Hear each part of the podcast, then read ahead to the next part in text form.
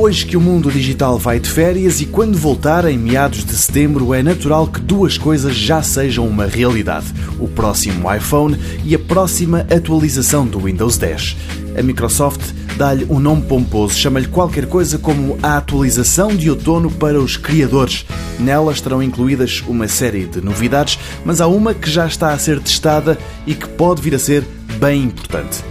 Trata-se de uma opção que ativa uma lista de programas que podem ou não ter acesso e alterar os arquivos que estão em determinadas pastas, como os documentos, as imagens, o ambiente de trabalho e por aí fora.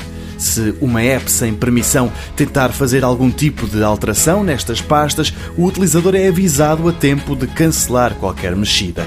A Microsoft explica que esta opção visa proteger os utilizadores de ataques de vírus e software malicioso como o WannaCry, o Petya e derivados.